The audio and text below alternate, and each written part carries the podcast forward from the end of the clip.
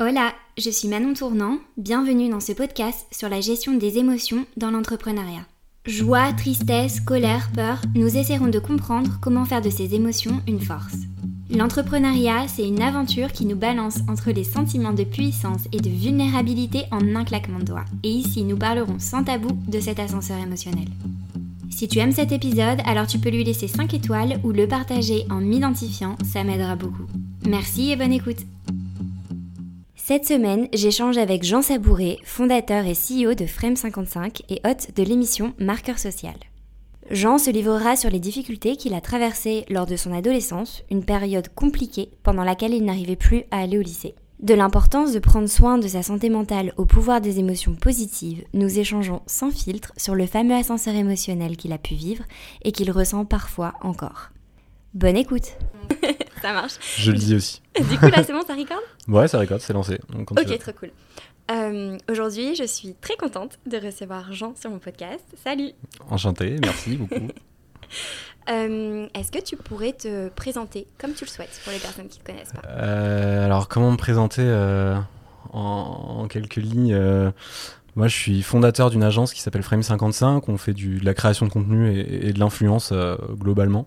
Euh, je me suis historiquement confondé avec deux créateurs de contenu pour euh, finalement euh, continuer tout seul maintenant. Mhm. j'ai un parcours, je suis un profil assez atypique. je viens de, je, fais partie de ces gens qui n'ont pas trop trouvé leur place dans le scolaire. Euh, souvent, on me demande quelles études j'ai fait. Je réponds que j'ai pas le bac parce que je l'ai pas passé. Et c'est maintenant, ça en, est devenu un, jeu que j'aime bien avoir. Ça me fait toujours rire quand les gens me demandent quelles écoles, par quelle école je suis passé, etc. et que je leur réponds, mais non, mais moi, j'ai même pas le bac. J'ai même pas le bac, donc. Ouais, c'est ça. j'ai même pas le bac, je suis pas allé le passer. Euh, c'était un choix. Et souvent, les gens disent, bah quoi, c'était un choix? Comment tu peux choisir de pas passer ton bac? Mais euh, voilà, moi, j'étais pas trop fait pour ces trucs-là. Je m'y retrouvais pas trop dedans. Donc, donc voilà, ouais, profil un peu atypique, un peu à contre-courant de, de, de, ce qu'on peut avoir de, de classique, si on peut dire. Ok, super. Et donc euh, aujourd'hui, vous êtes combien de personnes? On est 5 actuellement. Euh, on est entre eux. Euh, enfin, après, il y a, des gens qui gravitent des, des freelances et qui ont travaillé régulièrement, etc. Machin. Donc, on va dire qu'on est entre 5 et 8 en fonction des périodes. Quoi. Ok, super. Et alors j'ai plein de questions qui me viennent en tête avec cette belle introduction. je vais commencer par les deux questions que je pose à tout le monde. donc tu les connais, c'est j'ai oublié de préciser que j'étais grand consommateur de l'ascenseur émotionnel aussi. Donc, euh. Euh, bah justement, entreprendre, euh, pour toi, qu'est-ce que ça veut dire et comment est-ce que tu, tu, le vis ou tu le ressens au quotidien? Je, je, je, je, suis pas, je me retrouve pas énormément dans toutes ces grandes phrases d'entrepreneur, etc. Machin. Alors j'en ai consommé beaucoup avant d'entreprendre, et en fait maintenant que je le fais, je m'y retrouve moins peut-être. Et euh, en fait, moi, moi, je vais parler juste de, ce qui me concerne, mais ça a été, euh, c'était une volonté depuis longtemps je pense, de, de et c'est connecté à mon parcours, parce que mon parcours, c'était, euh, j'ai décidé de pas faire d'études, parce que je m'y retrouvais pas dedans, et j'avais des exemples autour de moi, et notamment celui de mon grand frère, que, que j'ai beaucoup pris comme exemple, et encore aujourd'hui, mais euh, qui lui s'est un peu fait tout seul sur le tas, c'est-à-dire mm. qu'en fait, il a eu une opportunité de rejoindre euh, une boutique de vêtements dans laquelle il travaille encore aujourd'hui. Il est arrivé en tant que vendeur à mi-temps euh, pour, pour, pour, soulager sur une période forte, et aujourd'hui, euh, la boutique lui appartient quasiment.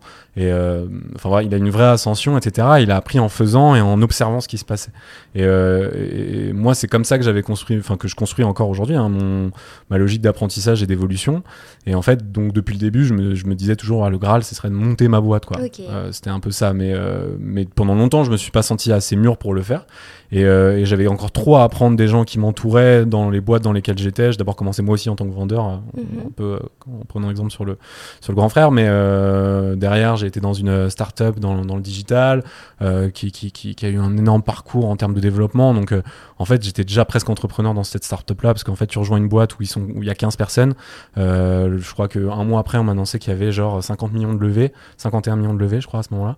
Ok, ouais. Et en fait, en 6 mois, tu passes de 15 personnes à 80 euh, personnes, euh, au lancement dans 3 euh, pays en plus, et, et, tout le monde est sur le pont. Et ce qui était hyper cool dans cette boîte-là, et moi je, je, je, la remercierai jamais assez, c'est le, le, fait qu'on m'ait laissé l'opportunité. Moi j'étais constamment à la recherche d'opportunités de prouver, de prendre des responsabilités, etc.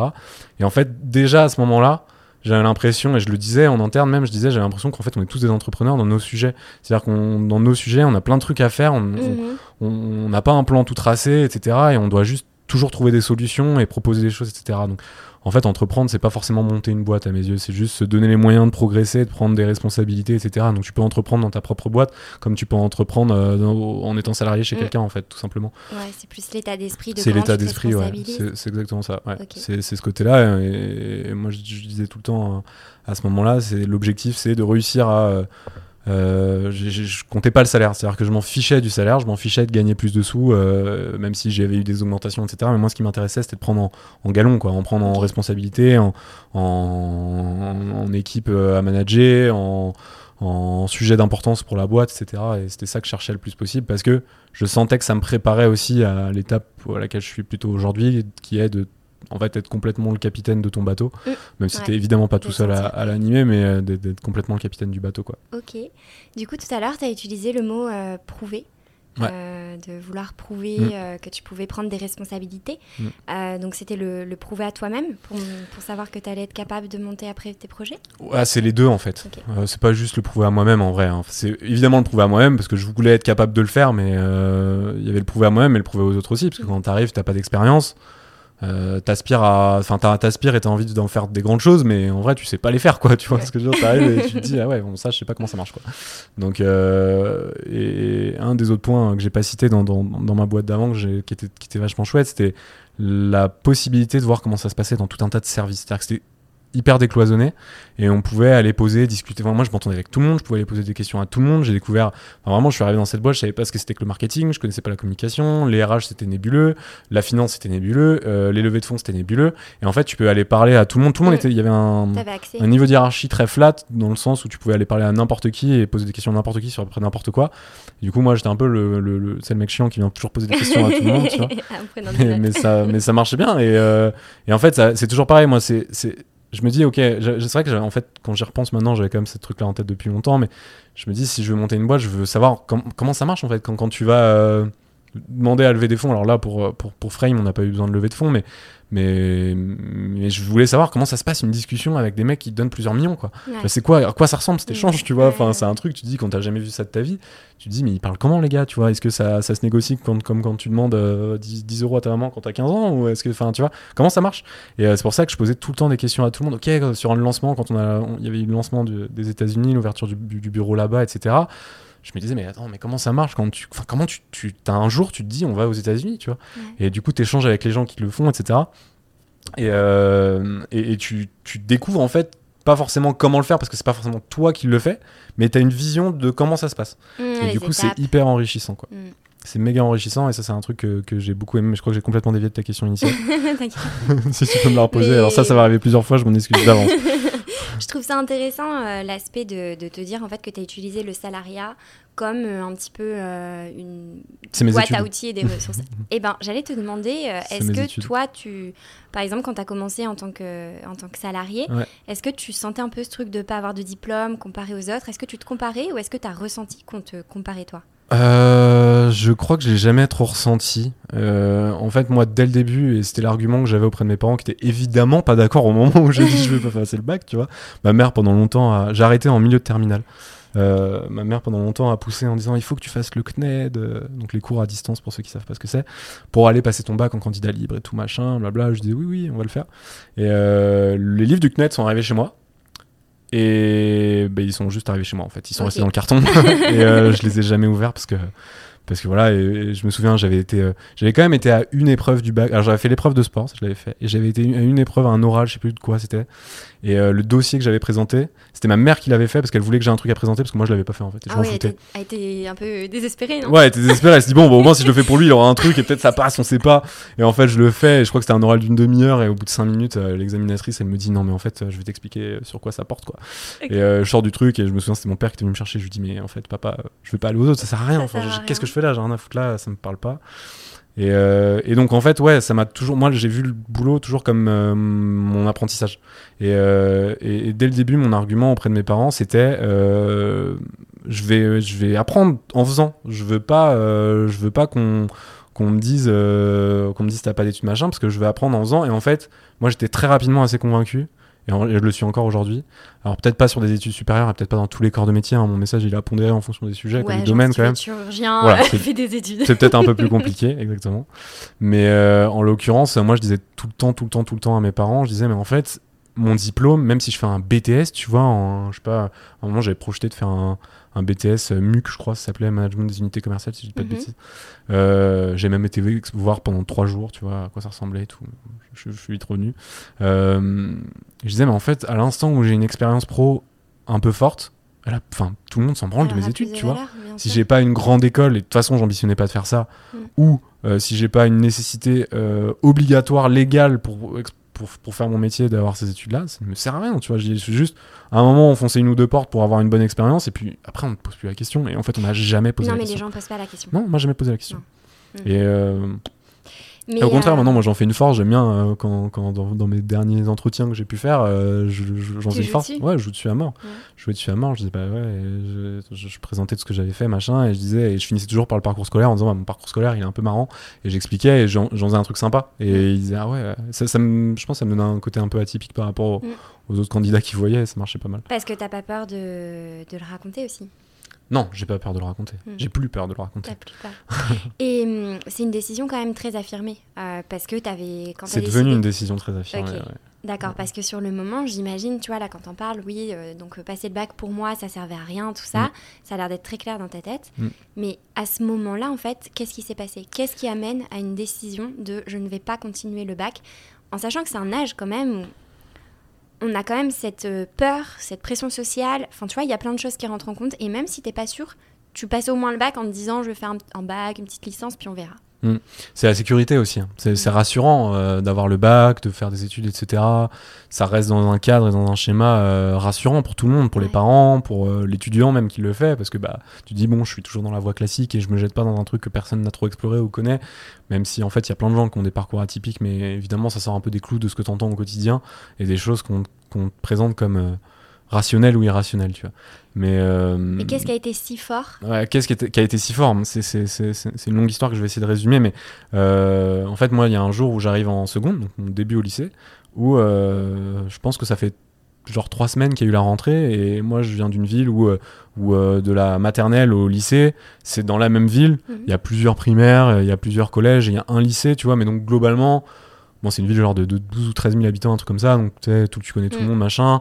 Euh, moi, j'avais déjà une copine qui avait un an de plus que moi, qui était déjà au lycée, donc j'allais souvent devant le lycée euh, la voir et voir des potes à moi qui avaient un an de plus. Enfin, voilà, Ah, je à connaissais. l'époque, une copine d'un an de plus. euh, Ah ouais, ouais, c'est c'est- pas ça, rien. ça, ça, ça pèse.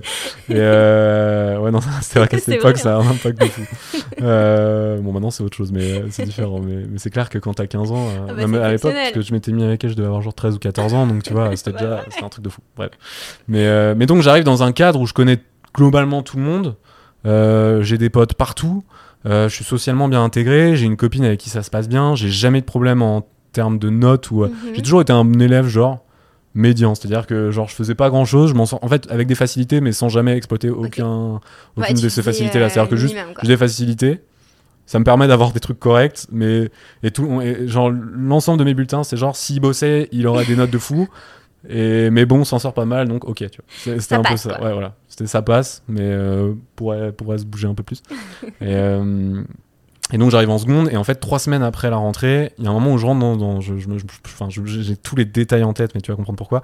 Mais je rentre dans cette salle et je me sens vraiment pas bien, tu vois, comme quand t'as, je sais pas, t'as- t'as- quand t'as une grippe, une gastro, Mhm. un truc, tu as une maladie qui, Donc c'était physique Ouais, c'était purement physique. Hein. C'est vraiment, tu rends. Enfin, je suis dans la salle, je suis avec mes potes, comme tous les jours, tu vois, euh, dans un nouveau lycée, mais qu'en fait, non, pas si nouveau, parce qu'en fait, j'y viens déjà régulièrement, et enfin, et enfin, vraiment, je suis dans un cadre euh, que je connais, tu vois, et. euh, et donc je me sens pas bien quoi, tu sais, sentiment de fièvre, euh, enfin tu vois, vraiment quand, quand t'es pas bien, quand t'as de la fièvre, quand t'es Mhm. malade quoi. Et, euh, et euh, c'est la dernière journée, la dernière heure de la journée, donc vas-y, je, je, bon, je tiens mon mal pendant, pendant, pendant l'heure, et puis je sors, et voilà, et je rentre chez moi, et je fais une sieste, et je crois que ça va mieux après, tu vois.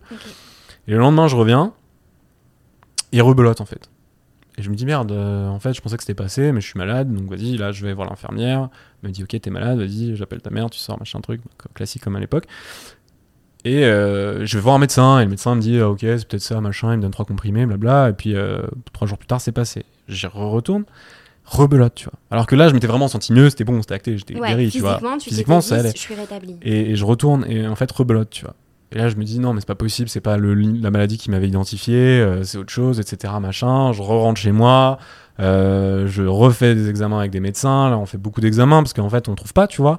Ouais. Et et il y a un truc qui est physique et, et- et qui qui est, qui est qui est pas juste genre qui s'active pas au moment où je rentre dans, dans le lycée et qui se désactive pas au moment où j'en sors mais qui tu vois euh, Tu est quand même peu sectorisé à cet endroit là mais tu le gardes un petit peu quand t'es chez Ouais. toi et puis quand tu enfin tu vois c'est un peu bizarre à décrire mais euh, mais c'est vraiment ça mais c'est vraiment physique hein, à ce moment là c'est c'est on ne peut plus physique et, euh, et je fais mais, tous les examens de la Terre, quoi. Je vois, euh, je vois, je vois 12 médecins différents, euh, je fais des IRM, des scanners, euh, des radios, enfin, genre Donc là, vraiment, c'est le fais... flou complet. Ouais, c'est le flou complet, et en fait, tous les médecins me disent, bah écoutez, non, euh, tout va bien, quoi. Et, euh, et je me dis, c'est pas possible. Et il y a un médecin, je me souviens, qui dit à ma mère, à ce moment-là, qui dit, est-ce que vous avez réfléchi du côté psychosomatique? Mhm. Et moi, je comprends pas le terme. Elle me l'explique. À ce moment-là, je connais pas le terme. Et elle me l'explique et, et- elle me dit, tu sais, c'est quand euh, t'as un problème. euh, je sais plus comment elle me l'explique exactement. Mais bon, en gros, elle m'explique ce que c'est, quoi, d'avoir un problème psychosomatique. Donc, euh, une, douleur physique générée par un état d'esprit, je sais pas, négatif, dépressif, je sais pas comment on peut dire, mais Mhm. un état d'esprit en tout cas. Mais donc, qui n'est pas un mal physique avéré par une maladie liée à un organe ou un truc, mais qui est déclenché par le mental. Et je lui réponds, non, mais n'importe quoi, ce mec-là, euh, zéro. Mais moi, je me dis, et surtout, moi, à cette époque-là, j'avais l'image de euh, les gens qui vont voir des psychologues ou Mm. des psychiatres, c'est des gens qui sont. Qui ont des. Tu sais, je voyais. C'est horrible ce que je veux dire, hein, j'ai complètement changé ma pensée là-dessus. Mais, mais je vais dire parce que c'était vraiment ma pensée ouais, d'époque. C'était, ouais. J'avais l'impression que c'était les, les élèves un peu qui étaient en difficulté, qui avaient des problèmes de famille, tu vois, qui étaient qui, avaient eu des, des- des- des- qui avaient perdu leurs parents, euh, tu vois, des trucs graves, tu vois, Ouais. et qui étaient ou, ou qui avaient des vrais gros soucis, tu vois, euh, dans leur vie, quoi. Et moi, j'avais pas de soucis dans ma vie. J'avais deux parents ensemble euh, avec qui ça se passait bien, une famille ça se passe bien, une copine ça se passe bien, des amis ça se passe bien. Enfin, tu vois, j'avais pas de problème. Il n'y avait pas de raison identifiée. J'avais aucun problème. J'avais Ouais. aucun problème. Et, euh, et donc, en fait, sans. Je, je- long story short, j'essaie de raccourcir parce que sinon, je suis pour deux heures. Mais euh, en fait, ce truc-là prend le pas de plus en plus. Finalement, je, je finis par accepter que c'est ça. Euh, je rencontre différents euh, psychologues, psychiatres, psychiatres avec qui ça se passe très mal. Mais quand, attends, juste quand tu dis que tu finis par accepter, c'est parce que tu Je n'avais finis pas par. le choix? En fait, je finis par. Ma mère m'accompagne dans l'acceptation de ce truc-là, dans le sens où elle me dit Je vais t'emmener voir un, un gars qui se vendait comme relaxothérapeute. Ok. Alors euh, voilà, c'était pas exceptionnel son travail, mais par contre, il m'a permis de me rendre compte qu'en fait, c'était bien ça que j'avais, tu vois. Et d'accepter que c'était ça que j'avais, sans forcément comprendre ni régler les, enfin comprendre les causes ni régler les- les- les- ce qui se passait, mais juste accepter que c'était La ça. situation. Ouais. Et, euh, et, un- et- et en fait, ma mère, à chaque fois qu'elle me voyait revenir de, de séance avec ce gars-là, elle me disait. euh, donc à ce moment-là, je vais plus en cours, hein, c'est terminé. Je n'ai plus jamais un pied là-bas. Et, euh, et ça devient compliqué avec mes parents et tout machin. Donc ça, je vais passer dessus rapidement. Mais euh, ce mec-là me fait prendre conscience que c'est ça. Mhm. Euh, mais à chaque fois que je reviens de ces séances, euh, je suis pas forcément bien, tu vois, j'ai pas l'impression d'avancer, juste t'es dans une prise de conscience. À chaque fois que tu vas, tu te rends compte que le problème il est de plus en plus gros, tu vois. Et peur. tu te dis, euh, enfin, genre, euh, engranger, c'est chaud, quoi. Et, euh, et finalement, on va voir un psychiatre avec qui le mec, je crois, nous garde un quart d'heure, nous fait payer deux consultations parce que je suis avec ma mère. Elle est là pour m'accompagner. Donc, déjà, un escroc. quoi, ouais, tu le vois. gars. euh, Escroc. Non, mais un escroc, un escroc complet. Et, euh, et il me donne des, genre, des antidépresseurs, tu vois. Directement, ouais. Direct. Mais genre, mais, enfin, en, en- en un temps d'analyse tellement court que je pense que n'importe qui y va, il y en a gratos, quoi, tu vois. Surtout que déjà l'épreuve euh, d'aller voir un psychiatre, j'imagine à l'époque en plus avec, euh, tu vois. Ça allait parce que j'étais dans une. J'avais pris conscience et j'avais accepté ce truc-là, Ok. je pense. Euh, même si j'avais pas du tout réglé et que j'étais en plein dedans.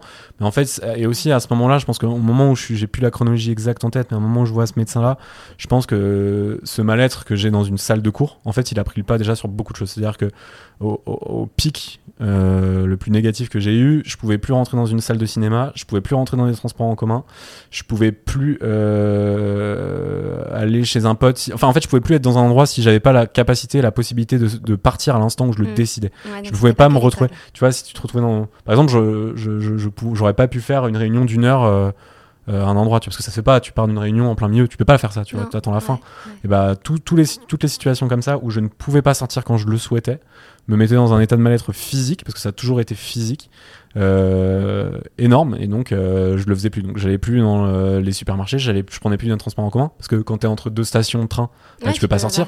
Euh, tu vois, enfin, il y a tous ces trucs là donc ça avait énormément globalement je me sentais bien chez moi et chez des potes en soirée tu vois. Ça s'arrêtait à peu près là. Et, et dans et dehors Euh, j'avais une passion que j'ai encore une fois moins maintenant mais que j'ai encore euh, j'allais pêcher tu vois Ok. et c'était un peu mon exutoire c'est Ah, j'allais ok. pêcher et C'était le petit seul moment. où je me sentais bien j'étais tout seul à Maquian au bord de l'eau au bord du lac et tout j'étais trop bien et, euh, et voilà donc au pire au, au pire du pire c'est vraiment ça avait impacté tous ces aspects là de ma vie donc assez assez fort tu vois et, euh, et donc quand je vois ce psychiatre je pense que je suis plus ou moins au moment où ça va quand même vraiment mal et, euh, et le- ce mec me donne ça et je crois que je prends ces antidépresseurs deux jours et en fait je me sens vraiment encore pire et euh, ma mère voit analyse le truc tout de suite et me dit euh, écoute arrête. Arrête. c'est ouais. pas le bon truc. On n'est pas on fait fausse route là. C'est pas le bon truc.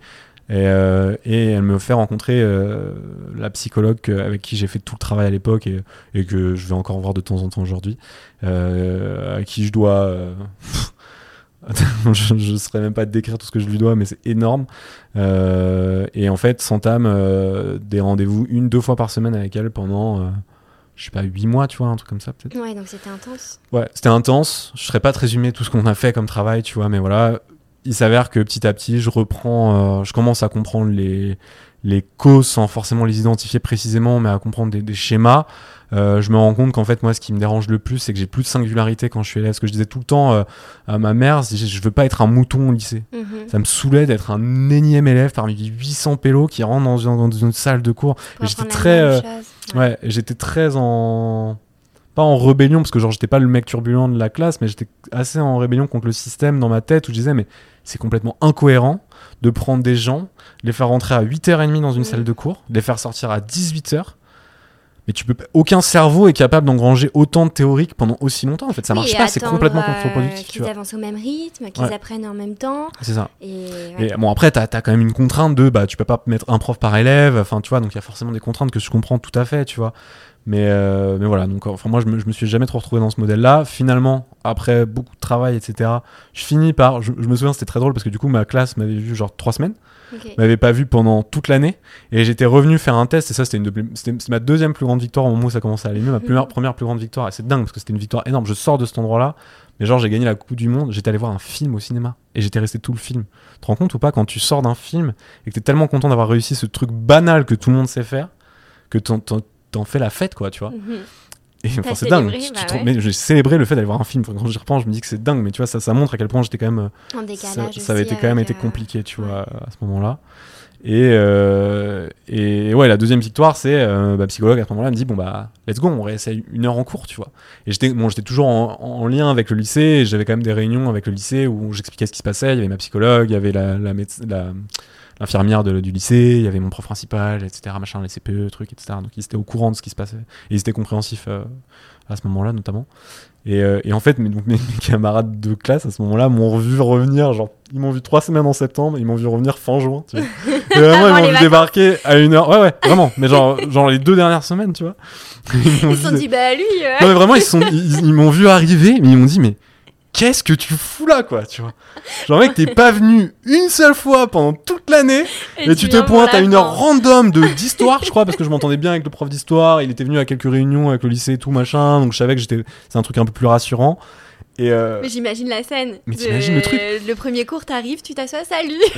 et il y a des gens tu sais ils m'ont regardé ils se sont dit mais attends on voit qui c'est ce mec là mais c'est bizarre, on, on le connaît, mais on l'a jamais vu presque, tu vois. Et donc, bah, bref, c'était drôle dans le fond, mais en même temps, tu vois, et moi j'avais ce truc de fierté un peu, parce que tu vas pas dire à- aux gens, surtout à cet âge-là, que t'as eu ce problème-là, parce que Mm. déjà personne comprend. Les gens Euh, et, et, donc, moi j'avais le truc de ouais, ça me cassait les couilles, les cours, tu sais, je faisais le mec pas. genre. Ok, tu Ouais, le je mec rebelle. je me faisais le mec rebelle, alors que pas du tout, tu vois. En vrai, pas du tout, mais c'était bon. C'était le truc qui, qui me permettait de garder Ouais. un peu la face, tu vois. Et, euh, et donc, ouais, je reviens en cours et donc je retame ma seconde et après je fais une deuxième seconde. Et en fait, ce qui m'a permis d'arriver à ça, c'est de créer une singularité dans ce que je faisais.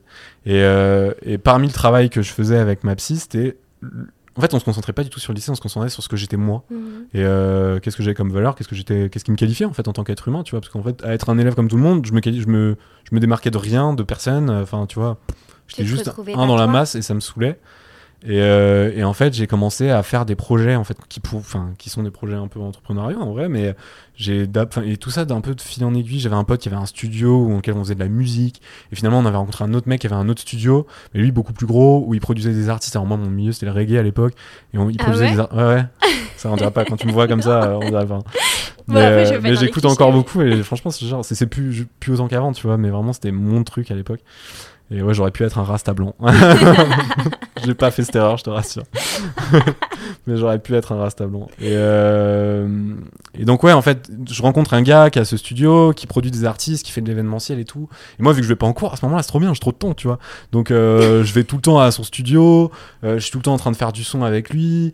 Euh, je vois des artistes défiler qui sont des artistes que j'écoutais et que je rencontre en même temps. Euh, on crée des événements, tu vois, où il y a pas mal de gens qui viennent et c'est cool. Enfin, tu vois, on fait des, des soirées euh, où on fait venir plusieurs artistes et tout. Dans la, dans, il y a un, un pote qui avait un espèce de grand terrain, on organisait ça là-dedans et tout machin. Il y avait genre 2000 personnes, 3000 personnes qui venaient. Enfin, tu vois, retrouvé contact aussi à la foule, euh, aux rencontres. Ouais, ouais, à ce moment-là, ouais, mais parce que, mais encore une fois, là, je suis dans un cadre. La, la foule m'a pas dérangé. C'est vraiment le, c'est pas la foule. J'étais pas agoraphobe, tu vois. C'est Mhm. ça le terme, hein, je crois. Oui, c'était vraiment le fait de pas pouvoir partir. Et, euh, et donc, je sais, enfin, bref, on fait ce truc-là, on fait venir des artistes et tout, machin. En même temps, euh, je, je suis sur un- le chat d'une web radio reggae qui s'appelle Party Time, euh, sur lequel je rencontre un mec un média qui me dit, ouais, si tu veux, tu peux écrire pour mon média et interviewer des artistes. Donc, en fait, je me retrouve à interviewer les artistes que j'écoute tous les jours et à me retrouver, en- enfin, des trucs improbables de fou. Oui, et des trucs qui sortent. Et j'ai 15 vraiment ans, hein, je te rappelle, hein. J'ai c'est 15 ce ans. ouais, et Et donc, en fait, aussi. ouais, et je crée ma singularité. En fait, j'interviewe les artistes que moi et mes potes on écoute, tu vois. Mm. Euh, J'organise des événements euh, avec des artistes qu'on- dont on est fan, tu vois. Enfin, et, et en fait, c'est ça ma valeur. C'est-à-dire que quand je vais au lycée, je parle pas de ce qui se passe au lycée, je m'en fous des notes que j'ai ou de ce qui se passe dans ma classe ou des histoires entre les gens. Moi, ma valeur, elle est dans ce que je fais. Et, euh, et c'est ça qui me permet de remettre un pied, en fait, et de retrouver, re, rebuild un peu une confiance. Et il y a aussi d'autres techniques, hein, des trucs de, de, de, de, de respiration qui me permettent de contrôler le niveau d'anxiété quand il monte, etc., Mhm. machin, que, que, que j'apprends à faire. Et, euh, et donc, ça me permet d'arriver et refaire cette heure-là euh, à la fin de l'année et de la tenir en entier, tu vois. Et je reste entièrement une heure en cours. Et euh, c'est encore une fois une super grande victoire, tu vois. Et, euh, et après, du coup, j'ai eu un parcours où, globalement, j'avais un arrangement avec le lycée où je pouvais venir ou ne pas venir quand je voulais. Ok. J'avais pas à me justifier. Ils me demandaient pas. euh, Des mots des parents. Ouais, voilà, je, venais, je partais quand ils étaient au courant, ma psychologue était au courant, c'était encadré et tout, machin. Enfin, tout ça était. C'est un, un plan d'accompagnement personnalisé. Non, plan plan d'accompagnement individuel, je crois. Et, euh, et donc, en fait, je fais seconde et première, un peu comme ça, en ayant genre 50% de présence.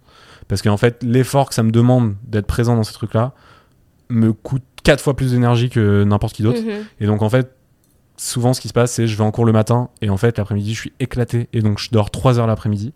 Et, euh, et je rentre chez moi et je dors 3 heures donc je fais pas l'après-midi, tu vois.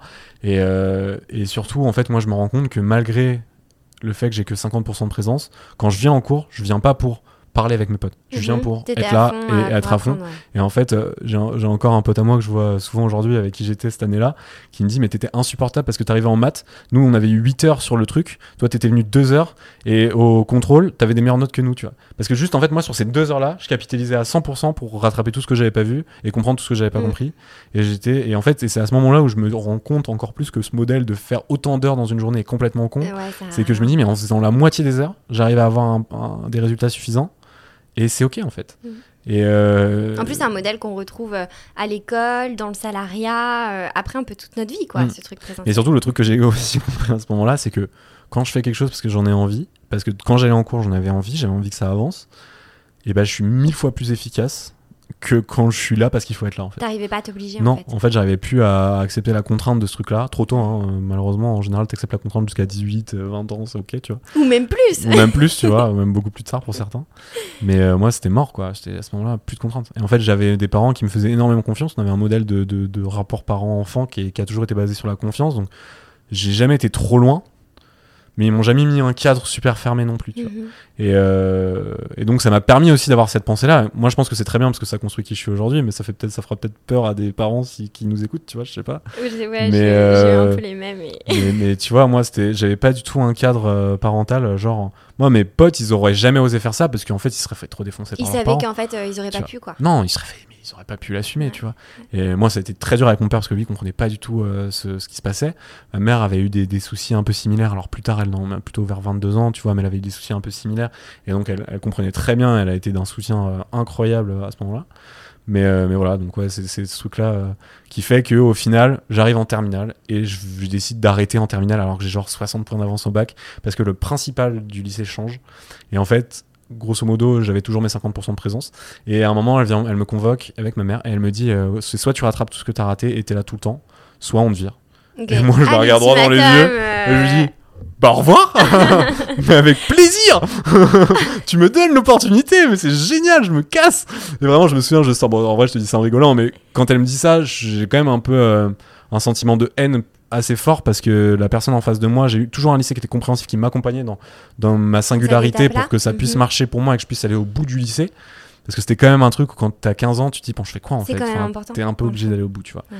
Et euh, soit alors tu te rediriges vers du, du full pro, mais moi c'était trop spécialisé, je savais pas du tout ce que je voulais faire. Et, et tu vois, j'aurais pu partir dans un truc, un métier plus, plus techni- technique ou euh, manuel ou genre de truc que je trouve très très bien, mais moi je savais pas si ça allait me plaire en fait. Et j'étais en mode bah si je me pars là-dedans et que ça me plaît pas, c'est l'enfer, enfin tu vois, donc euh, j'ai décidé de continuer le truc euh, un peu classique jusqu'à le passer et après je voyais ce que je faisais et, euh, et au final tu vois pour même pas arriver au bout. Et donc en fait donc c'est le principal qui me qui me dit euh, est-ce que soit tu rattrapes soit tu pars.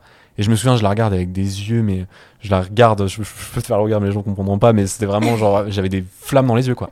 Je la regarde avec un tu vois un sérieux euh, des, des yeux grands ouverts euh, droit dans les yeux et je la laisse parler et je la fixe comme ça tu vois. Et, et je sens que ça, ça je sens que qu'elle se dit ouh la merde qu'est-ce qui se passe tu vois? Et ma mère à côté qui est enfin tu, tu connais pas ma mère mais si tu l'as rencontrée tu verrais que c'est littéralement un ange qui a posé ses pieds sur la terre quoi tu vois? C'est quelqu'un d'une bienveillance d'une gentillesse mais ça, transpire quand tu la rencontres même si, si elle te parle pas tu vois? Et qui là pète un plomb quoi. Et, du coup ma mère en fait voit le défaut pédagogique énorme qui se passe à ce moment-là et lui rentre dedans comme pas permis lui explique tout ce que j'ai traversé euh, tout le travail qu'on a fait et qu'elle peut pas tout bâcler comme ça quoi et elle reste sur sa position tu vois la Ok, meuf. c'est et, euh, et je sors de là et je me souviens je dis à ma mère mais écoute c'est quoi ils veulent pas de moi en fait ils veulent pas de moi je suis un profil qui leur convient pas écoute je pars en fait tu vois ce que je veux dire c'est pas fait pour moi Je- et là et là je- j'accepte qu'en fait je suis pas dans le système tu vois Mm. de ce point de vue là en tout cas je suis pas dans le système et j'en sors et, euh, et je démissionne du lycée je sais pas si tu sais mais tu démissionnes du lycée quand tu quittes et donc c'est ma première démission avant mon premier Ah ouais, t'as ouais. un papier Non, à mais t'es obligé de démissionner en fait. T'as un papier où tu démissionnes du lycée, bizarrement. Et, euh, et je démissionne du lycée. Donc j'ai démissionné avant d'être embauché. C'est- une anecdote assez Oui. marrante, tu vois. Mais, euh, et donc ouais, et, et donc là il y a le fameux truc du CNED que je fais pas finalement. Et donc quand soi-disant candidat libre que je vais essayer de faire, mais qu'au final je vais pas faire. Et, et voilà. C'est là. Et hum, tu vois, quand parles là, quand Mm. t'en parles, que tu que as la rétrospective de ton parcours, de tout ce que t'as traversé, euh, tu te sens comment aujourd'hui d'en parler et qu'est-ce que t'as appris sur toi? Je me sens hyper à l'aise d'en parler.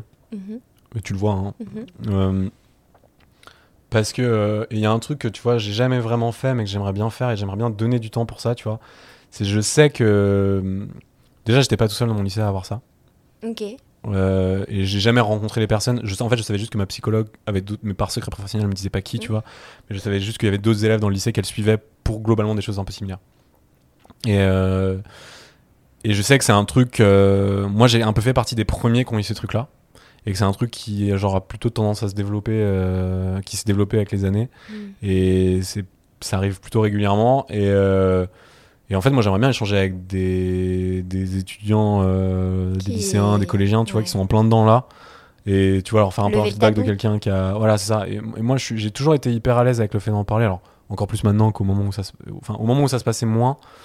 Parce que. Enfin, au moment où ça se passait, c'était un truc de fierté, tu vois. Mais une fois que tu l'as analysé, que tu as réussi à comprendre comment le tourner dans ton discours pour qu'en fait les gens soient en mode putain, c'est bien. Que t'as- tu... En fait, si tu arrives à montrer que tu viens d'en bas et que tu as réussi à faire un truc cool, c'est auto plus puissant d'assumer le fait que tu viens d'en bas, tu vois. Mm. Si t'as galéré toute ta life, tu vas jamais l'assumer. Et donc moi j'avais cette volonté qui m'a donné une dalle monumentale dans le, dans le pro, dans ma vie de manière générale, c'est de... Ouais, ce tu disais Parce qu'en fait, j'ai beaucoup subi les trucs aussi de mes, mes amis en vrai à l'époque. Et c'était pas des volontés. euh, Enfin, c'est toujours mes amis encore aujourd'hui, même pour certains, mais c'était pas une volonté de me détruire ou quoi, tu vois. Mais juste, bah, forcément, quand tu parlais avec eux, eux, leur réalité, c'était bah, on a des bonnes notes, on a, des, on a la meilleure moyenne, ce qui nous permettra d'avoir des meilleures écoles, ce qui nous permettra Mm. d'avoir des meilleures études et donc d'avoir un meilleur taf. Et c'était ça leur vision. Normal, quand au lycée, c'est ça ta vision. Tu sais pas comment ça marche le milieu pro, donc tu vois que ça. Et, euh, et moi, évidemment, ils me disaient, bah, toi, tu vas galérer, mec. Tu vois. Ils Ah me disaient toujours- mais il me disait toujours, mais tu vas galérer, tu vas être dans la merde, ouais, etc. Machin. Et donc j'avais une volonté de me prouver à moi-même et de prouver aussi à eux qu'en fait, non, j'allais pas galérer. Mm. Et à partir du moment où j'ai eu mes premiers succès pro, euh, en fait, même juste le fait d'avoir trouvé un- mon premier CDI, tu vois. Déjà, je m'en servais comme un truc pour dire, regarde d'où je viens et regarde où je suis maintenant, tu vois. Et, euh, et donc j'ai toujours été très à l'aise avec le fait d'en parler, en Mm. fait. Ouais. Donc euh, t'étais fier de toi d'avoir pu. Bah, c'est ça et, en, ça. et, et en fait maintenant c'est franchement je, je suis presque content d'avoir alors franchement tu me poses la question au moment où ça m'arrive jamais je te le dis mais aujourd'hui je suis très content d'avoir eu ce truc là Ouais.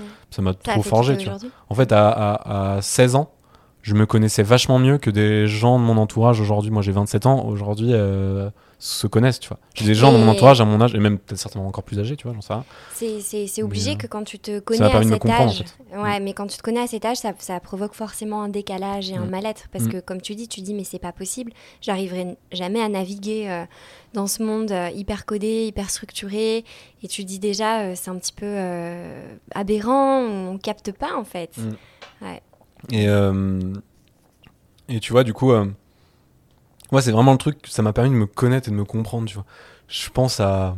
Je vais pas citer son prénom si jamais elle écoute, mais. euh, quoi Je pense à une, une pote euh, qui est genre à son euh, cinquième master, enfin, tu vois, genre qui a, Ouais.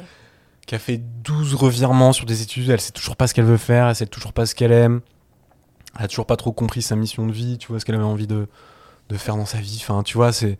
Et elle a presque 30 ans, tu vois, et je me dis, waouh, c'est Mais triste, en fait, hein. c'est parce que c'est quand tu la te laisses pauvre, un peu enfin, genre, je, porter. je lui souhaite pas, quoi. Tu vois, tu te laisses porter par euh, la voie classique, par Mm. les études, et tu dis un jour la vie va décider pour moi. Mm. Un jour la vie va choisir et va mettre un job sur le chemin. Non, Non. non. Ou alors voilà, faut faire comme toi. non, et- par contre, alors, non, mais, par contre, la vie, elle met des opportunités sur le chemin de tout le monde, et je suis convaincu que tout le monde a plus ou moins. Alors, non, ça c'est faux. Tout le monde n'a pas le même nombre d'opportunités dans sa vie, parce qu'en fonction de ton milieu social, d'où tu viens, euh, ton parcours de vie, etc., tu t'en as plus ou moins, mais globalement, tout le monde en a. Par contre, je pense que tout le monde n'est pas disposé à les voir et à les avoir saisir. le courage aussi de à les voir et à les saisir. Moi, ce que je dis, ouais, je j'ai jamais mis ça sur le courage, moi, à titre perso, mais peut-être.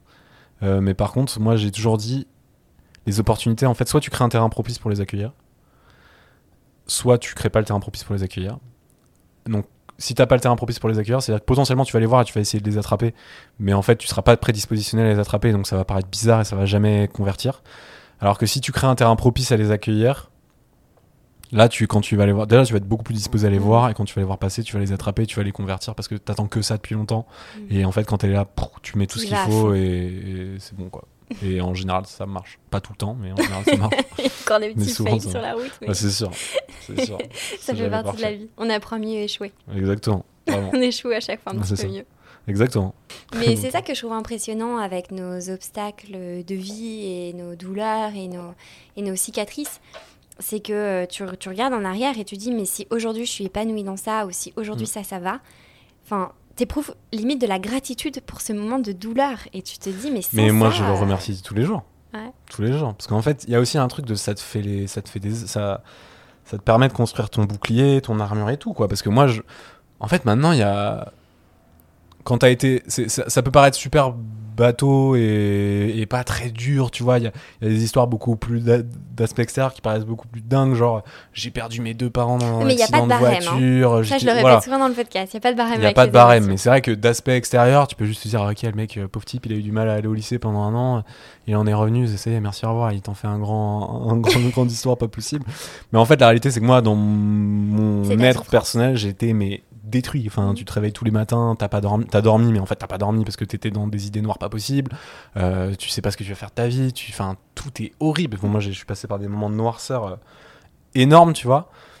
Et, euh, et en fait, quand t'as réussi à vaincre ça, franchement, tu te dis que tout le reste, c'est facile, quoi. Tout est possible. Ouais, c'est ce truc-là, c'est quand t'as été si mal, psychologiquement parlant, que euh, t'arrives plus à avoir le contrôle de tes actions, t'arrives plus à faire tout un tas de trucs qui te font pourtant plaisir, euh, tu te réveilles avec des pensées noires tous les jours, machin. Quand t'as passé ce, ce truc-là, tu dis, mais en fait, euh, la vie, elle est facile. Enfin, y a- enfin, la vie, elle est facile. Non, la vie est pas facile, mais t'es plus à l'aise d'affronter tout un tas de trucs. Et moi, du coup, maintenant, j'ai genre j'ai j'ai plein de choses qui pourraient être anxiogènes pour plein de gens, qui ne le sont pas du tout pour moi, tu vois. Mm. Et globalement, euh, j'ai l'impression que T'as pris du recul. Ouais, beaucoup. Ouais. Beaucoup, beaucoup, parce que.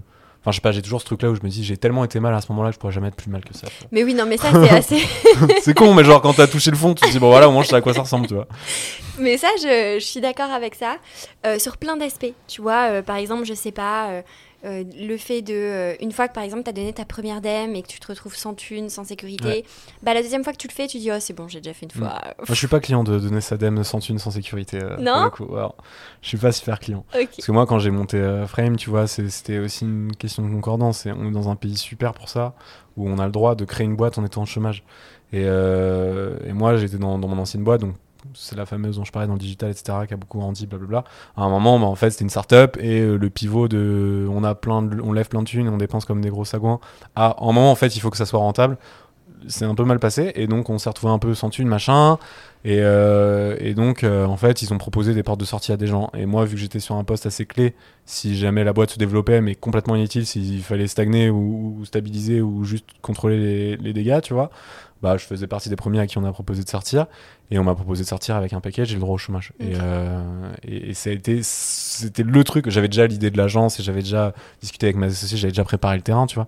Mais c'était le truc qui m'a permis justement de de pas me mettre dans une situation compliquée euh, pour la commencer. ouais. Mhm. Exactement. Mm. D'être dans une forme de, de, de, de sécurité. Moi, ce que je peux conseiller aux gens qui veulent entreprendre, c'est juste prévoir de quoi vivre euh, très humblement, tu vois, mais juste soit avoir un rush, plan de, de, de chômage, mais si, c'est clair que si tu as zéro thune, tu peux, enfin, tu peux tolérer beaucoup, hein, tu peux tolérer de, de, de vivre chez un pote, machin, etc. Mais globalement, il faut être dans un minimum de confort de vie Mhm. qui est, qui est euh, en fonction de chacun, tu vois, chacun a son minimum, mais faut, faut pouvoir assumer un minimum juste pour, euh, pour, euh, voilà, pour pouvoir te concentrer sur ce que tu veux faire parce que ça te demande beaucoup de concentration monter une boîte et donc Et d'énergie. et etc. ouais. Donc si en plus tu te rajoutes tout un tas de contraintes derrière, de où j'habite, comment je crèche tous les soirs, comment je paye Comment ma bouffe, bon, là ça devient, là, là tu- malheureusement je pense que ça te descende de ton, de ton projet, donc ça Mhm. peut être, ça peut, c'est pas forcément, mais ça peut être un peu compliqué quoi.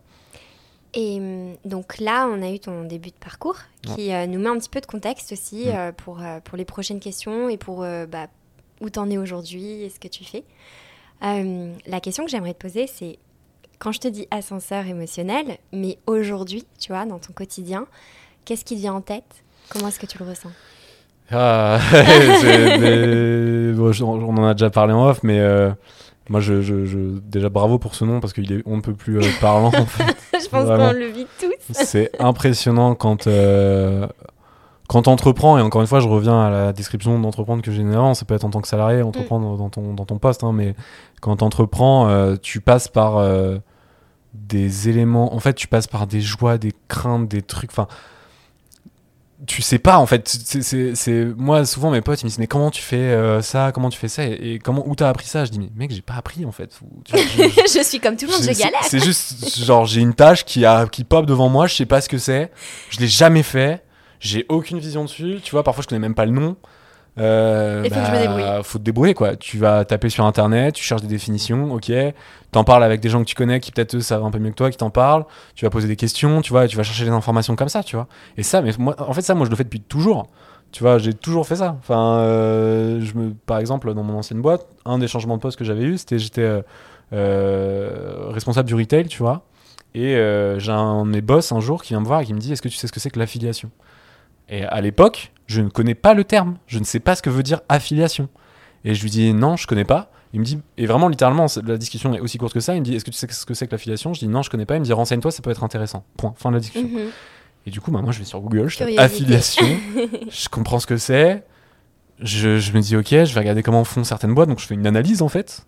Euh, une analyse pendant plusieurs semaines. Je regarde beaucoup de contenu. Moi, je consomme beaucoup de contenu vidéo, donc je regarde beaucoup de contenu vidéo là-dessus pour comprendre, euh, voir un peu les stratégies, comment ça marche, etc. Machin. Puis à un moment, je commence à construire le plan pour ma boîte. Et je lui pousse le truc. Et en fait, il me dit, bah vas-y, go, on le fait. Et, euh, et en fait, ça marche trop bien. On le lance en France, ça marche trop bien. Et après, euh, les, les États-Unis, l'Angleterre et l'Allemagne m'appellent pour faire la même chose. Et en fait, du coup, je, pro- je- je- par défaut un peu, Ouais. c'est mon premier poste global, tu vois. Pour- parce que tu savais Ouais. pas ce que c'était en fait. Non, je savais pas ce que c'était. Et du coup, j'ai été curieux. Et tu vois, enfin, c'est un hasard de fou. Et, et donc là, l'ascenseur émotionnel, ouais, c'est vraiment le. euh, T'as la hype derrière un truc parce que tu te dis j'y crois de fou, machin, etc. Et peut-être ça va marcher. Et du coup, ça va être encore plus euphorique. Peut-être ça va pas marcher. Donc en fait, tu vas tomber dans un truc de un peu de déprime, tu vois. Euh, parfois, t'as une bête de nouvelles parce qu'en fait, t'as un client qui dit qu'il est super content. Mais l'heure d'après, t'as un autre client qui dit que ce que tu fais avec lui, ça lui va pas ou euh, qui dit qu'en fait euh, il y a un enfin peu importe tu vois mais une mauvaise nouvelle qui te met donc en fait tu vraiment t'oscilles entre des informations bonnes mauvaises neutres à une vitesse et à un enchaînement temporel tellement court que c'est vraiment l'ascenseur quoi et Mhm. euh, c'est l'ascenseur supersonique même parfois quoi tu vois c'est vraiment tu Et tu peux, hum, euh, comment tu le ressens toi?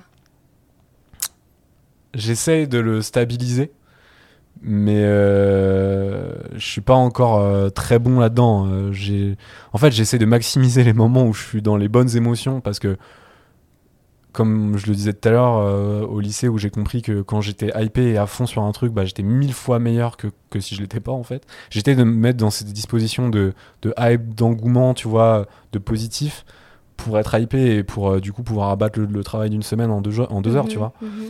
Euh, par contre, je peux, si je suis dans un sentiment négatif, je peux taper le, le travail de deux heures en une semaine. Et là, c'est Mm. beaucoup moins efficace. Donc ça peut prendre le dessus. Voilà. Donc j'essaye, euh, j'essaye d'être le plus possible dans ces, dans ce mindset euh, positif, quoi.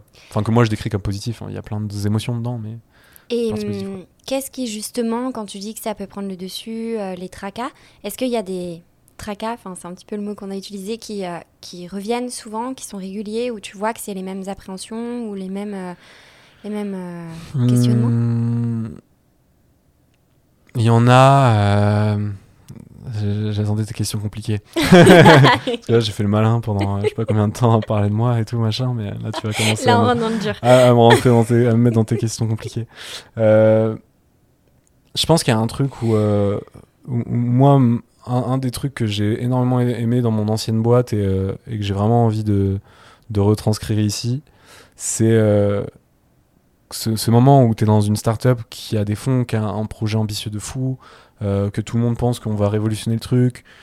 Enfin, c'est incroyable. Tu es dans une atmosphère où tout le monde se donne à 1000%. C'est pas forcément une question de temps. hein. C'est pas arriver à 7h du mat et partir à 23h comme beaucoup de gens le disent. hein. Moi, je crois, je crois qu'à moitié à ça. Mais euh, c'est juste une atmosphère, quoi. Tu vois, une atmosphère où tout le monde est hyper hypé. Et, et, euh, et moi, à titre perso, m'a donné la possibilité de répondre à mes besoins. C'est-à-dire que mes Mhm. besoins, c'était de monter en compétences par le fait de les appliquer et de, les, et de pratiquer avec quelqu'un, donc d'être nul au début et de juste être tellement volontaire que je devenais bon. Et, euh, et c'est ça que j'ai envie de redonner euh, aux gens. Et quand j'arrive pas, quand j'ai le sentiment que ça marche pas ou que je suis pas compris dans ce sens-là, ou que les humains avec qui je fais euh, cette aventure ne me reconnaissent pas ces qualités-là, ou ne reçoivent pas cette information-là, c'est-à-dire que eux n'ont pas l'impression que en fait je suis axé sur le fait de, de les développer, qu'ils progressent, qu'on fasse un truc ensemble, etc. Machin. Et bah ouais, ça, ça m'affecte négativement assez fort.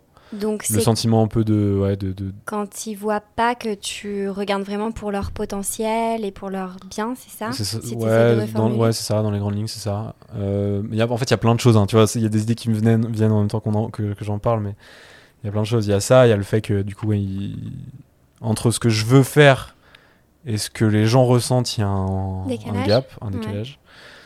Et, euh, Tu penses qu'il est, il est lié à quoi Et ce décalage et depuis toujours, j'ai assez- j'ai pas mal de mal avec le- les choses que, et c'est assez subjectif, mais les choses que j'estime comme de l'injustice. Mm.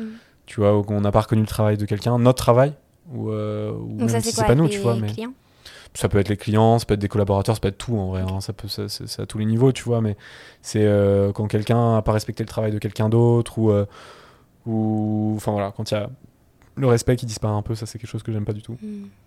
Et l'injustice de manière générale, ouais, c'est un truc qui m'affecte pas mal, ouais. Et si on en revient, du coup, euh, avec euh, justement le décalage dont tu parlais, euh, entre ce que tu veux exprimer et peut-être ce que euh, les gens vont ressentir, Mm.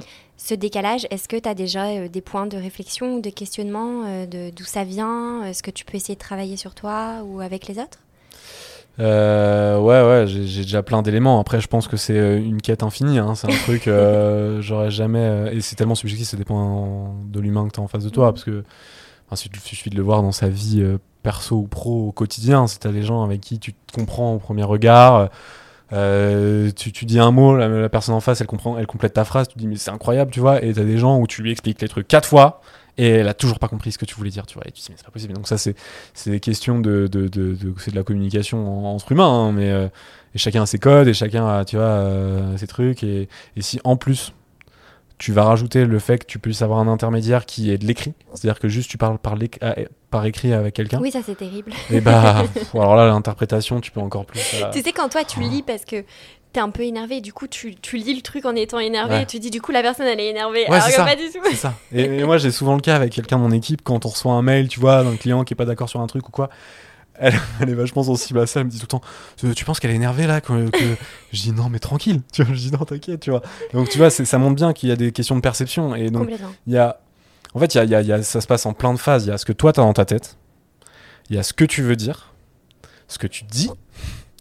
Ce que la personne entend. Et ce que la personne ressent. Et euh, il y a une phrase euh, qu'on m'a beaucoup dit, et je dirais pas qui parce que c'est- pas une personne que j'idolâtre aujourd'hui, mais il s'avère que cette phrase est vraie. Euh, Maintenant, on va euh, tous essayer de rechercher qui c'est. c'est hein. mon ex, je te le dis, c'est mon ex. Elle, elle me disait tout le temps, en anglais, c'est People don't, remember what do you say, but how you make them feel. Ouais. Donc en français, c'est les gens ne se souviennent pas de, de- de ce que tu leur dis, mais ce que tu leur fais ressentir. Mm. C'est pas vrai à 100%, c'est-à-dire que quand tu parles à des gens, ils t'écoutent quand même. hein. Mais, euh, mais par contre, les émotions que tu vas générer chez quelqu'un sont beaucoup plus fortes dans ce qu'elle va en retenir et comment Sur elle va toi, interpréter ouais. ton Ouais. discours. C'est-à-dire que tu peux donner un discours digne de, de Mart- Martin Luther King, mais euh, en dégageant des émotions horribles, personne va souligner le truc. Tu fais un, discours moyen, mais avec des émotions hyper rayonnantes, euh, en ayant un sourire quand tu parles, en ayant un- une gestu, un langage corporel Ouais, qui, est, qui, est, transmets. qui est hyper agréable, etc., un ton de voix, euh, etc., bah en fait la personne elle va se dire mais c'est génial ce qu'il dit, tu vois. alors ton discours il est moyen en fait tu vois et donc c'est que euh, C'est parce qu'on a besoin de connecter. ouais bah ouais à mort On a besoin de connecter Et, avec euh, les gens. et c'est comment, et, et- et nous on en parle dans, dans, dans notre podcast aussi, tu vois, mais c'est comment dans ton. dans- et ça c'est aussi dans ton récit. Tu vois, il y a, y a le discours que tu fais, comment tu tournes ton récit, et comment tu arrives à dégager des émotions par le récit. Donc il y a une. une- tes émotions elles sont d'une part dans ton discours, et aussi dans ce que tu dégages. Donc tu vois, en vente, on dit souvent que. Et là c'est l'inverse de ce que je dis du coup, mais.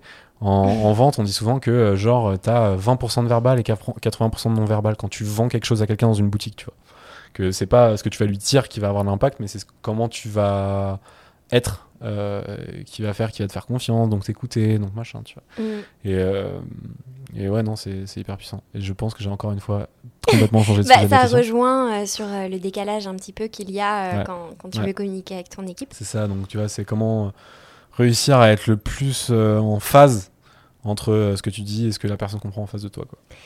Et, hum, et si Mais c'est très dur.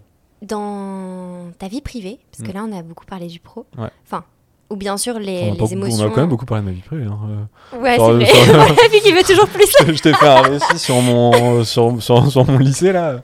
Je, Ouais, tu me je pense que ce qui toujours, juste qui te manque, c'est le, c'est le nom de mes profs. Quoi. Après, après, tu peux t'y projeter. toujours creuser un petit peu plus si c'est possible. Euh, Aujourd'hui, dans le pro, qu'est-ce, que, qu'est-ce qui te prend du temps? Comment est-ce que tu t'organises? Est-ce que tu as la sensation de passer à côté de choses ou de moments?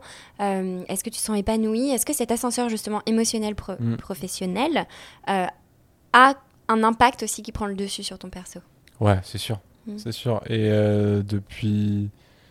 Euh, puis genre 6-8 mois, je commence à réellement y faire attention. Euh, où j'étais très mauvais avant là-dessus. Et je, je suis, en vrai, je le suis toujours, mais j'y fais attention. À comparé à avant, j'y fais attention, alors qu'avant, je faisais pas attention.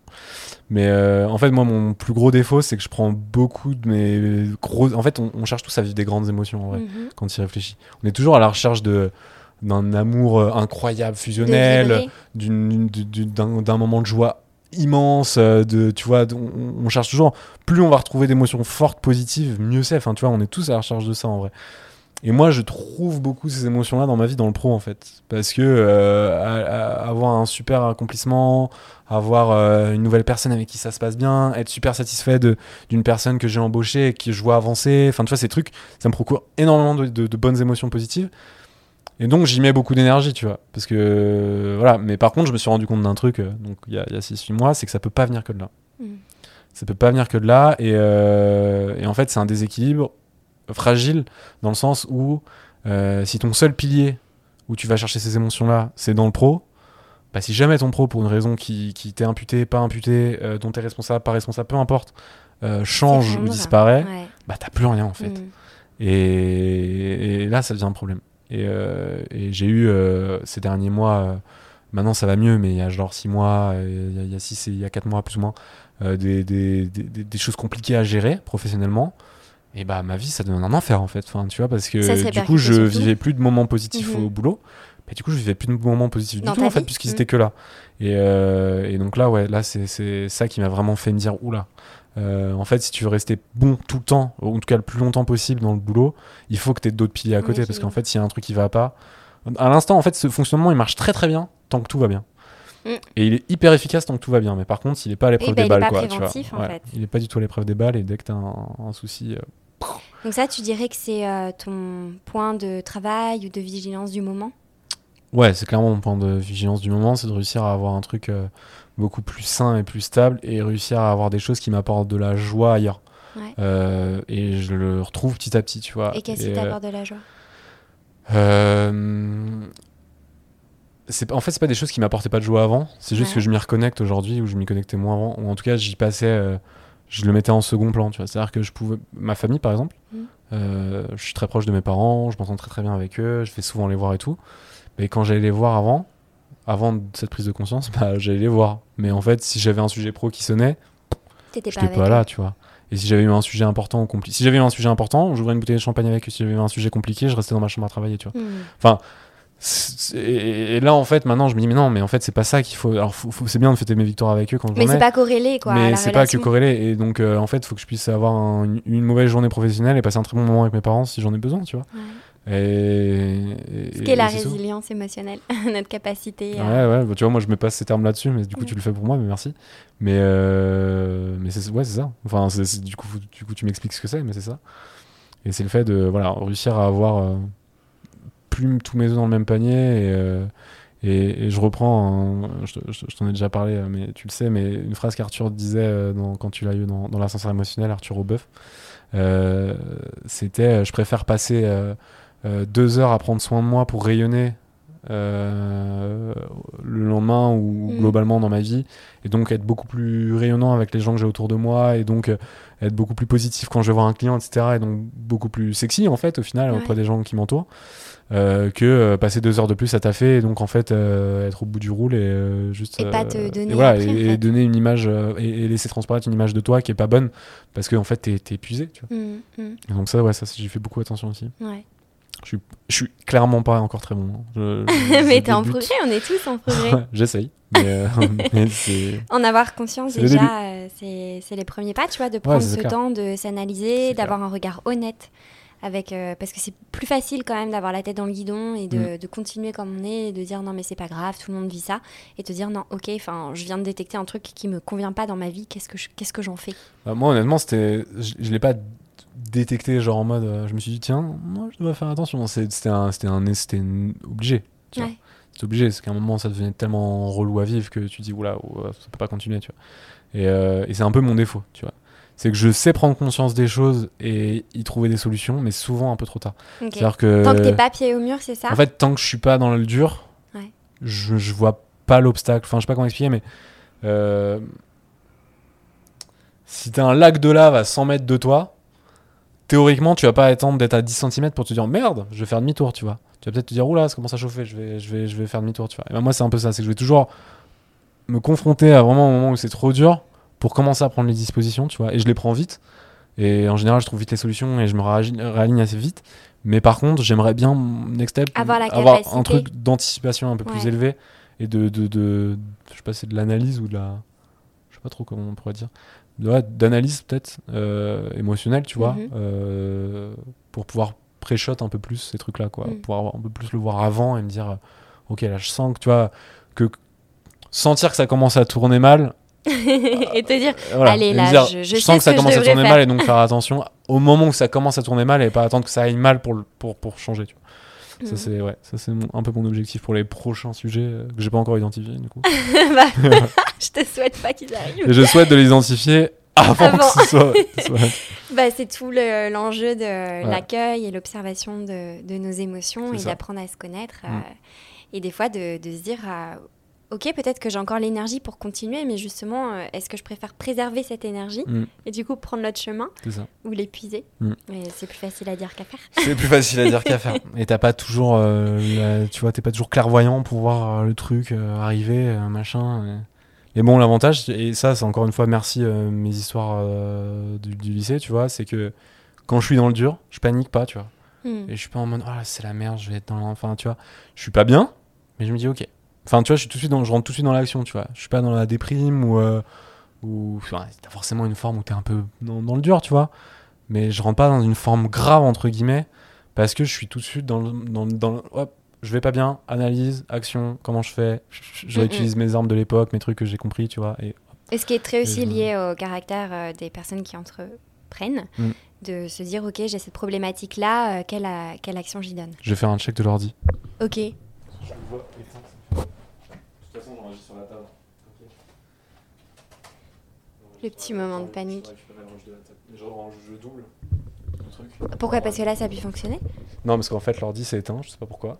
Mais j'enregistre et sur l'ordi et sur la Ah table. bah, t'as bien fait de faire ça. C'est un double rush. Nickel. Du coup, là, c'est Écoute, bon, ça Ça enregistre. va le faire, ouais. C'est cool. Tu peux, quand tu veux. Je sais plus où on s'en a arrêté, mais c'est pas grave. C'est pas grave. Je te propose qu'on passe au jeu des questions aléatoires. Let's go. Est-ce que t'appréhendes le jeu des questions vu que t'en as Non, je le connais. Je le connais. Tu sais que j'en rajoute. Je le connais. Et tu ne me fais plus peur avec tes questions. Ça y est. J'ai- vaincu le- la crainte de Manon Tournant de, de la question où tu es en mode. Alors. Bon. Tu penses quoi de ça Let's go. Vas-y. Ah, je dois piocher. Bah ouais, Allez, ça y est. À qui regrettes-tu d'avoir fait du mal Ah oui, celle-là, elle est pas facile. Merde. À qui regrettes-tu d'avoir fait du mal Bon, je sais qu'on a, on a le temps pour répondre. hein. Ouais. Euh, Waouh. Waouh, waouh, waouh. Bah, je, fais, je fais assez attention à pas faire de mal aux gens, hein, de manière générale. Donc, c'est pas le truc. euh, tu vois, où. De manière générale, je fais gaffe à pas faire du mal aux gens. Et donc. euh, Mais des fois, c'est involontaire. Et Ouais, ouais, ouais. Mais. Un conflit qui t'a tracassé ou... Tu vois, on a tous une histoire où, dans laquelle on s'est pas forcément senti bien. Ouais, ouais, mais je pense pas avoir fait du mal. euh, En fait, je pense que c'est une situation commune entre moi et une personne qui a pu faire du mal à quelqu'un. Enfin, qui nous a fait du mal, en fait. Parce que Mhm. c'est pas genre moi j'ai fait du mal par une prise de décision et Mhm. euh, il y a là et moi ça allait très bien, tu vois. Mais. euh, qui je regrette Mais du coup, c'est pas un regret, tu vois. Mhm. J'ai pas de regret d'avoir fait du mal à quelqu'un. Je réfléchis. hein. Euh, Franchement, c'est dur. Je, je saurais pas dire. Je peux, je, peux, je peux te répondre parce que c'est un truc. Je peux te répondre une situation où on s'est fait du mal avec quelqu'un, mais euh, c'est pas un regret, tu vois. Mhm. Euh, mais c'était en fait avec mon père euh, pendant cette histoire de lycée où en gros lui dans sa famille pour euh, faire très court il, il s'est jamais trop trop été très proche de ses frères et sœurs etc et notamment un où ça a toujours été très compliqué et qui en fait lui avait euh, avait euh, un peu enfin il a un peu jamais rien fait de sa vie tu vois il a il a toujours galéré il a jamais été trop compris il a eu beaucoup de soucis etc il était très turbulent en cours etc machin. Et donc quand moi j'ai eu ces problèmes là et que j'allais plus en cours en fait mon père a fait une projection sur moi en se disant je veux pas que mon fils devienne comme mon frère en fait et, euh, et donc il a été très très dur avec moi et moi en fait et il a eu cette attitude là parce qu'il avait mal en fait parce qu'il avait peur qu'il Il avait avait mal donc je lui ai fait du mal. Je le regrette pas parce que c'était pas un choix, tu vois. Mais, euh, mais il m'a fait aussi du mal. Enfin, tu vois, on s'est fait du mal dans cette situation-là. Et, et ouais, je, je regrette un peu de lui avoir fait vivre ça, quoi. Mhm. Euh, j'y peux rien et je m'en veux pas de lui avoir fait vi- vivre ça, tu vois. Mais, Mais, mais si c'était pas arrivé, euh, je sais que mes parents, ils se sont fait quand même, euh, dans cette épreuve du lycée, là, ils sont quand même. euh, Enfin voilà, ça a été dur entre eux parce qu'ils étaient pas d'accord sur la manière de Mhm. gérer euh, le sujet par rapport à Ouais, moi. ça crée du conflit. Donc, euh, enfin, c'était dur entre eux, c'était dur pour surtout mon père par rapport à moi. Euh, Enfin, ça leur a, voilà, ils ont pas vécu des bons, bonnes semaines euh, quand ça se passait, quoi, ni de Mm. bons mois. Donc, euh, donc voilà, ouais. Ok. Bah, Ils sont beaucoup plus contents maintenant, quoi. C'est euh, de toute façon, c'est des questions qui sont faites pour être justement Ouais, je- remises en question. La- Ouais, tu l'as fait comme, tu as répondu comme tu je l'ai voulais. radapté. je l'ai radapté. T'es malin. Ouais, bah, j'ai twisté le truc, hein, j'avais pas de choix. Allez, on va en tirer une autre. Enfin, j'espère qu'elle sera moins dure pour toi. Je vais essayer de chercher celle du fond, là, parce que ça se trouve, t'as une strat de mettre les plus compliquées. devant. Ah. c'est quoi Voilà, ça c'est vraiment certainement le truc que je déteste le plus aussi. Ce que tu aimes le plus chez toi? Ah non, elle est trop bien cette question. Ah ouais, je déteste cette question. Ça, c'est comme le truc quand tu passes un entretien où on dit Cite-moi trois défauts et trois qualités. Ouais, mais. euh, Mais le défaut, tu sais, c'est toujours euh, Je suis Je suis perfectionniste. Putain. Ça, c'est vraiment les pires questions. Euh, ce que j'aime le plus chez moi. Wow. En fait, le problème, c'est que quand je pense à répondre à cette question, il y a des trucs que j'aime bien, mais tu vois, sur lesquels on m'a déjà fait des reproches ou des remarques ou des gens qui m'ont pas du tout reconnu ce truc-là. et Du coup, Mhm. je me sens pas légitime de le dire, tu vois. Ouais, mais con, toi, hein. comment tu le ressens? Ah ouais, ouais, non, mais moi, euh, je sais pas. Alors, attends, je- j'essaie de. savoir ce que j'aime le plus chez moi. Tu t'es jamais posé la question? Peu. Je me pose pas souvent la question. Euh, ce que j'aime le plus chez moi. C'est horrible. Je suis une merde comme sur ces questions-là. Euh, Je pense que c'est ce truc de vouloir faire des choses en groupe. Mhm. Je pense que je suis un être euh, profondément social et genre je suis pas du tout solitaire. solitaire. J'aime pas du tout euh, le côté de réussir pour soi, d'être que soi. Euh, je suis vraiment un joueur d'équipe, tu vois. Ok. Et j'aime le. En fait, je. Demain, tu me, don- tu me, tu me laisses le choix d'avoir euh, toute la réussite que je veux, mais d'être tout seul, versus euh, être beaucoup plus modeste dans mes succès, mais être entouré de gens. Bah, en fait, je te choisis l'option 2 euh, 100 fois, tu vois. Et ça, c'est un truc que j'aime bien chez moi, je pense. C'est le fait de vouloir le, Ok. le partage, le, le- le fait de partager les choses avec les autres. Ça, c'est. clairement. Et je me retrouve. et J'ai beaucoup de mal avec les gens où j'identifie assez vite que c'est pas le cas, tu vois. Mhm. Trucs qui sont très singuliers, très autocentrés et tout machin. Donc, c'est ta capacité à, à pouvoir rassembler, unir et partager. Bah, je- euh, j'ai pas une, justement, je suis pas toujours très bon à rassembler, unir et tout, tu vois. Mais quand je le fais, je suis trop, enfin, j'ai pas, je suis pas très bon dans les skills, mais euh, quand ça se passe, je suis trop, tu vois. comment tu le ressens? Et c'est un vrai truc, euh, enfin, c'est un truc que j'aime bien chez moi parce que c'est une vraie, c'est intrinsèque, c'est pas, c'est pas genre je te le dis pas en mode, euh, Eh, parce que c'est joli, tu vois. C'est intrinsèque, c'est vraiment quoi bon. T'as vois. besoin de ça, ouais. Ah ouais, j'ai trop besoin de ça. Mm. J'ai trop besoin de ça, j'ai trop besoin de partager avec les gens, quoi. Enfin, et mais, mais, mais je suis pas toujours très bon dans le fait de le faire, tu vois. Par exemple, Non, mais un des trucs qu'on me dit, ouais, c'est une volonté, Ouais. mais c'est pas, je suis pas toujours très bon, tu vois. Par exemple, souvent, les gens, quand ils me rencontrent euh, pour la première fois, ils me disent, euh, t'as l'air hautain, tu vois. Ou un peu, euh, pas, comme, pas, c'est pas un but de ta personne, c'est quoi le, le terme qu'on m'a déjà dit? Et, et souvent, ils- quand ils me le disent, en fait, ils me disent, mais en fait, non, tu vois. Mhm. Mais du coup, c'est pas ce que je dégage, tu vois. Et t'as des gens, euh, des gens qui veulent rassembler, souvent, c'est des gens, euh, à l'instant où tu les croises, euh, ils sont super rassembleurs, tu vois. Euh, moi, c'est pas le cas, tu vois. Bah, mais pour autant, que- euh, mais bon, je m'en fous, en fait. Au, premier- au premier abord, c'est un truc, ce qui, est, ce qui compte, c'est le ça, fond, et euh, c'est ce que tu vois. toi t'aimes de chez toi parce que les autres perçoivent. Ouais, oui, alors oui, mais en même temps, est-ce que ce que les autres perçoivent, c'est pas une certaine forme de, de validation de ce que toi tu perçois, tu vois? T'es pas Ça n'empêche pas de toi le percevoir. euh, T'es pas responsable de comment les gens accueillent ton intention en fait. Ouais, mais regarde, si à un moment tu penses que toi t'es une, euh, une fille super gentille et que l'entièreté des gens que tu croises dans la vie te dit que que t'es une connasse, tu vois Un moment, tu vas te douter de toi quand même. tu Ouais, c'est vrai. c'est obligé, ça. Je non, au final, je suis Ouais. pas très sympa. Ouais, vois, c'est un truc, tu te dis, bon, euh, là, il y a un truc qui va pas, je suis quoi. pas, je suis pas, je suis Si pas tout le monde me dit que je suis un enfer à vivre, c'est peut-être que je suis un enfer à vivre en fait. Tu vois. Il y a, évidemment, tu, vois, tu peux pas mettre tout le monde d'accord sur tout, tu Mhm. vois. Mais euh, il y a quand même un moment où tu, re- si tu rejoins pas certaines cases, tu te dis, euh, euh, c'est compliqué. Mais je trouve ça intéressant comme question. Et Mm. euh, j'espère que, enfin, peut-être, je laisse ça comme ça, que tu la, que tu y repenseras pour voir les autres choses euh, que t'aimes chez toi. Ouais, ouais, ouais, ouais, ouais, je, je vais, je vais la garder dans un coin de ma tête, mais tu m'énerves à me retourner le cerveau. Pardon. Euh, bah, je pense qu'on a fait le tour. Ouais, ouais. Enfin, on a creusé pas mal de sujets, même si je pense qu'on aurait pu continuer de. Ouais, De je pense parler, euh, qu'on peut continuer encore 4 heures s'il faut, mais à un moment, faut mettre fin à l'épisode. Pour les auditeurs, on va pas le faire. Ça.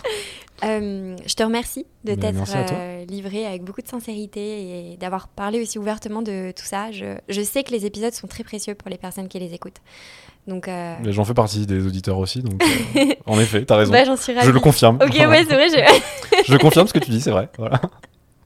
ça fait un peu bon. Mais euh, tu vois, le, la- le- je pense que la force du podcast, c'est ça c'est d'avoir des personnes qui soient prêtes à être vulnérables et, et à s'ouvrir. Bah, t'as, fait ce truc euh, dans ce. Enfin, moi, je trouve que ce- l'ascenseur émotionnel, c'est t'as réussi à faire ce que moi je veux faire avec le lycée que j'ai pas encore réussi à craquer, tu vois. C'est justement témoigner. euh, enfin, toi, c'est pas ton témoignage, tu vois, forcément, c'est le témoignage des gens avec qui tu discutes, mais. euh, D'ailleurs, ce serait marrant de faire un épisode de l'ascenseur émotionnel. c'est toi l'invité. je sais pas. Je te donne une idée. voilà. Euh, Ouais, je, je ferai moi On- la on valise en reparlera jour-là. Mais, euh, mais ouais, non, t'as réussi à, à faire ce truc où tu partages un tronc commun de choses dont les gens parlent trop peu Mm. et qui permet aux gens qui, qui sont sensibles ou qui sont dedans en ce moment bah, d'avoir des partages d'expériences et de, de, de, de- pouvoir étayer leurs réflexions grâce à ça, tu vois. Ouais, complètement. Et ce podcast, je le dois à mes clients. Voilà, bah écoute. euh, Où je me dis, bien. mais c'est pas possible, ils peuvent pas se sentir seuls alors que tout le monde vit pareil. Et tu vois, comme ta psy avec le, le truc de confidentialité. Ouais, Tu peux pas dire, mais Ouais. si, va lui parler. ouais. Échange avec lui, vous avez même Vas-y, pas. tiens, c'est son email. Oh, lui, un message. non, je peux pas faire Non. ça. Malheureusement, hélas. C'est vrai que ce serait bien. Un petit club. Euh, bah écoute, merci. J'ai hâte de partager l'épisode. Mais écoute, euh, hâte de l'écouter. même si on l'a fait, le réécouter. Salut. Que ça. Si cet épisode vous a plu, vous pouvez le repartager ou me laisser 5 étoiles, ça m'aidera beaucoup. Merci